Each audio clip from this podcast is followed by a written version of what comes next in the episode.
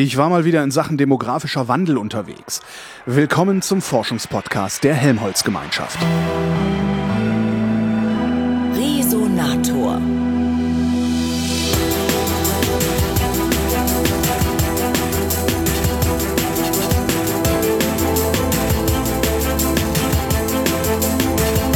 Wir werden immer älter. Das ist grundsätzlich schon mal ganz prima, weil es ja jede Menge interessante Dinge zu erleben gibt.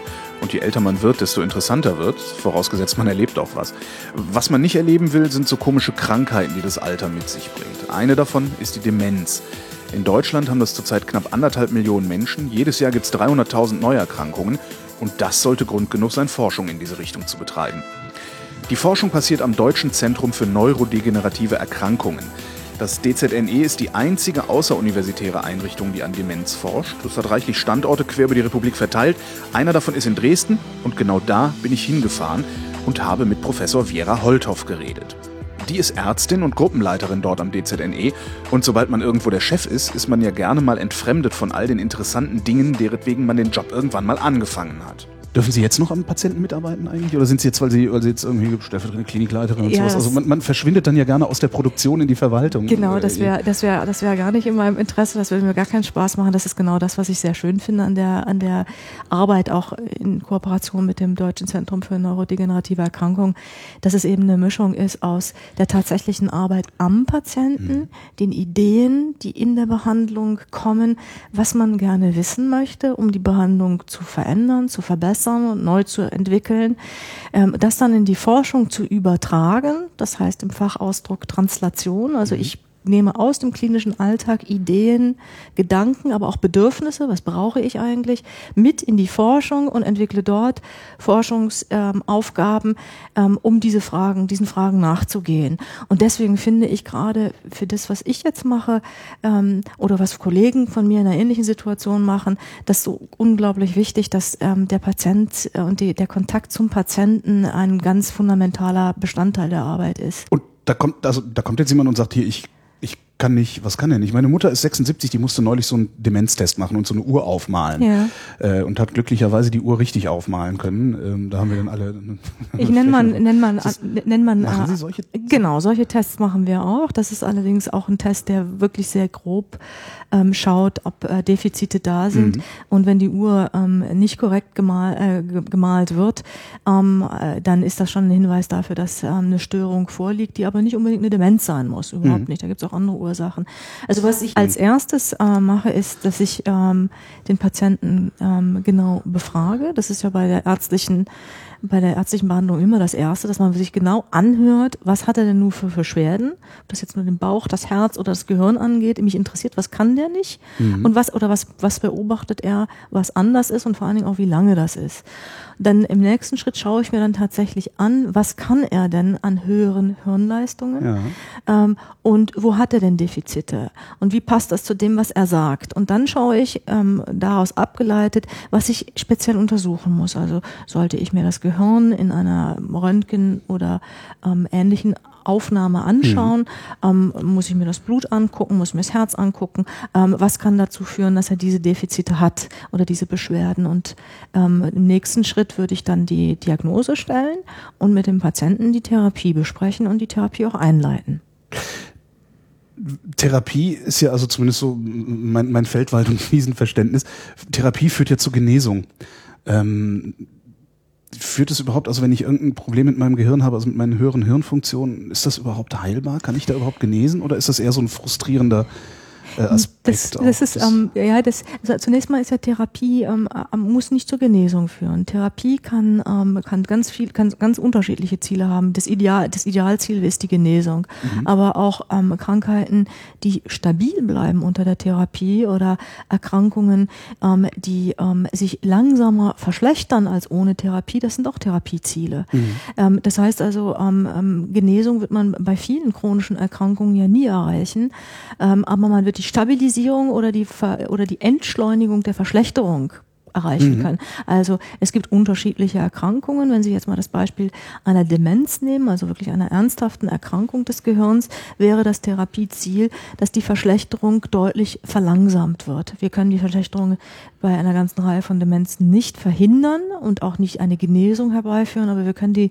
Verlauf so verändern, ähm, dass es langsamer schlechter wird. Das heißt also, dass mehr Zeit in dem jetzigen Zustand ähm, verbleibt und die Verschlechterung eben äh, langsamer vonstatten geht. Was ganz konkret für einen demenzerkrankten Menschen bedeuten kann, dass er so und so viele Jahre zu Hause in seinem vertrauten Umfeld mit seiner Frau oder dem Ehemann leben kann, mhm. während untherapiert die Demenz dazu führen würde, dass er innerhalb von ähm, im Schnitt neun Monaten in, in, in, in einem Heim landen könnte. Neun Monate, so schnell mhm, geht das. Das kann, ähm, je nachdem in welchem Stadium die Patienten kommen, ähm, neun Monate sein und im Schnitt kommen die Patienten auch in Deutschland trotz der ganzen Früherkennung und auch Aufklärung doch in einem Zustand, in dem man oft nicht mehr von einem frühen Stadium sprechen kann. Und ähm, neun Monate ist so, ist so eine Nummer, dass man sagt, das ist so die Zeit, die ab einem bestimmten Stadium dann einfach auch für den gleich alten Partner nicht mehr möglich ist zu das, beherrschen. Ja, das, das, das, ja. das hält ja keiner aus. Ja. ja. Und deswegen ist das, deswegen ähm, wäre das Therapieziel jetzt in diesem konkreten Beispiel nicht, dass wir die Demenz ähm, wegbekommen bekommen, mhm. weil wir das im Moment nicht können. Das ist sicher Ziel, aber es ist im Moment noch nicht möglich. Keine gute Nachricht. Spätestens jetzt werde ich nervös und frage nach Risikofaktoren. Und ich hätte mir die Antwort eigentlich auch denken können. Es geht nämlich um Alterserkrankungen. Also die Risikofaktoren, ähm, die wir kennen, sind, ähm, sind die Risikofaktoren, die auch fürs Herz das Risiko sind. Also ähm, Diabetes, ähm, Übergewicht, äh, Hypertonus, also Bluthochdruck, ja, äh, okay. mangelnde hören, hören Bewegung. Aua, au. Also, also diese Dinge, aber dann auch mhm. die, die eine familiäre Belastung haben. Also mhm. in der, der in, äh, Patienten, bei denen die äh, Familie auch betroffen war, wobei es nicht heißt, dass es ähm, äh, eine familiäre Demenz sein muss. Das heißt also nicht, dass jeder äh, in einer bestimmten Vererbungsfolge diese Erkrankung bekommt, aber wo die Erkrankung einfach häufig auftritt, also irgendetwas da ist, was diese Familie anfälliger macht für mhm. eine Demenz. Kommen eigentlich auch junge Patienten zu Ihnen? Also ist, ist die Demenz eine, eine Erkrankung, die auch junge junge Menschen befällt? Also nur im Ausnahmefall, ganz mhm. selten. Ähm, der jüngste war ähm, 31, der hatte aber eine familiäre Form, das heißt alle, ähm, alle war eine ganz bestimmte Reihenfolge der Erkrankungen, also die wurden einfach alle krank dort, da die, die, die männliche Reihe. Ähm, aber es kommen äh, junge Leute zu uns, die Gedächtnisstörungen haben und die fragen, mhm. woher kommen die? Und dann ähm, gibt es ganz unterschiedliche Ursachen. Es gibt die, die nach einem Unfall und einem Schädeltrauma kommen und sagen, Mensch, ich, ich bin irgendwie nicht der Alte ähm, oder ähm, junge Patienten, die eine erfolgreiche Chemotherapie hinter sich haben und die die Krebserkrankung überstanden haben und sagen, ich merke aber mein Gedächtnis und meine Belastbarkeit ist nicht mehr dieselbe, was kann ich machen? Ähm, oder ähm, Patienten, die sagen, Mensch, ich, mein Gedächtnis geht überhaupt nicht mehr richtig und bei denen wir dann diagnostizieren, die haben überhaupt gar kein Gedächtnisproblem primär, sondern die haben wirklich eine Depression und die merken aber mhm. viel mehr die kognitiven Defizite als tatsächlich, dass sie tatsächlich identifizieren können, dass die anderen Symptome, dass es ihnen so schlecht geht, tatsächlich eigentlich eine Depression sind. Und dann gehen die Gedächtnisstörungen auch weg, wenn die Depression gut behandelt ist. Und das sind so die positiven, wo ich sage, das ist eben keine Erkrankung, die zum Tode führen, sondern wo man wirklich auch aktiv mit den Patienten zusammen eine, eine, eine Genesung herbeiführen kann. Und, ähm, und, die, ähm, und das sind die jungen Patienten, die zu uns kommen. Mhm.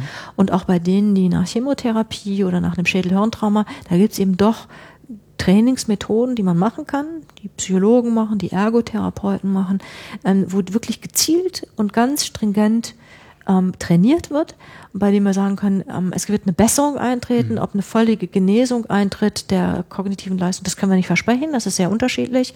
Äh, man muss damit rechnen, dass ein Defizit bleibt, aber das ist nicht vergleichbar mit den Beschwerden, die, mit denen die Patienten ursprünglich kommen. Jetzt bin ich glücklicherweise gesund. Ich habe jedenfalls keine Demenz. Allerdings habe ich reichlich Risikofaktoren. Ich bin aber auch erst mittelalt und kann darum prima verdrängen, dass es mich irgendwann mal treffen könnte.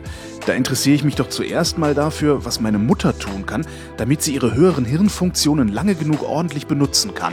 Das Training eines gesunden älteren Gehirns funktioniert so, ähm, dass vor allen Dingen Ziel sein muss, dass auf mehreren Ebenen gleichzeitig trainiert wird. Ich nehme mal ein Beispiel. Es reicht nicht, sich hinzusetzen und Kreuzworträtsel zu machen. Mhm. Ähm, und zwar deswegen, weil die Kreuzworträtsellöser mit 75 oder 80 Jahren seit 30 Jahren Kreuzworträtsel machen. Das heißt, das läuft sozusagen ohne große Anstrengung des Gehirns ähm, vonstatten. Das, was das Kreuzworträtsel zum Training macht, ist eins zu nehmen, bei dem man echt tüfteln muss, bei dem ein, Zeit, Zeiträtsel. Ja, genau, Zeiträtsel Zeiträtsel. oder auch solche Rätsel, so ähm, Wörterrätsel, wo man aus einem Gewirrwarr aus Buchstaben die Wörter heraus mhm. herausscannen muss. Also wo man sich richtig Mühe geben muss, ganz genau hinzugucken, aufmerksam zu sein und das Wort zu erkennen. Und damit hat man mehrere höhere Hirnleistungen gleichzeitig trainiert. Also es muss so sein, dass sie tüfteln oder puzzeln oder Skat spielen, also Strategiespiele mhm. oder ähm, äh, Dinge zu machen, äh, trainieren, wo sie motorische Übungen, also Gymnastikübungen machen und gleichzeitig Rhythmen befolgen, also wo sie immer das Gehirn mehr, mehr als in einer Funktion trainieren. Und das Wichtige ist, es regelmäßig zu machen und es aber auch mit Spaß zu machen. Das ändert sich nämlich im Alter nicht. Das, was einem keinen Spaß macht, macht man auch nicht. Auch nicht aus Vernunft oder nur sehr begrenzt. Ähm, also es muss, man muss etwas finden, was einem Spaß macht. Und da gibt es Menschen, die puzzeln wie ihr Leben gern, andere, die spielen total gerne Skat, andere sitzen lieber da und machen die Kreuzworträtsel. Also man muss was finden, was man gerne macht, damit man es auch häufig genug macht. Hirnforschung. Das ist genau Hirnforschung. Ja. ne? so ist, ist sehr abwechslungsreich, ist sehr abwechslungsreich und trotzdem ist die Vergesslichkeit natürlich auch im Berufsleben ganz häufig einfach wirklich eine, ähm, eine Überflutung und eine Aufmerksamkeitsstörung. Das ja. heißt, ich passe nicht auf, dass ich es gut genug abspeichere. Ich denke, ich kann es so äh, im Vorbeigehen mitnehmen und wenn ich es mir dann nicht aufgeschrieben habe, habe ich es eben doch vergessen. Mhm. Ich weiß aber, ich da war was, aber genau, wo war es? Ja, hm. Genau. Also ich denke, das ist oft eben kein Gedächtnisproblem, sondern wirklich ein Aufmerksamkeits- und Konzentrationsproblem. Angenommen, ich wäre jetzt noch jung und würde sowas werden wollen wie Sie. Was, wie gehe ich das an?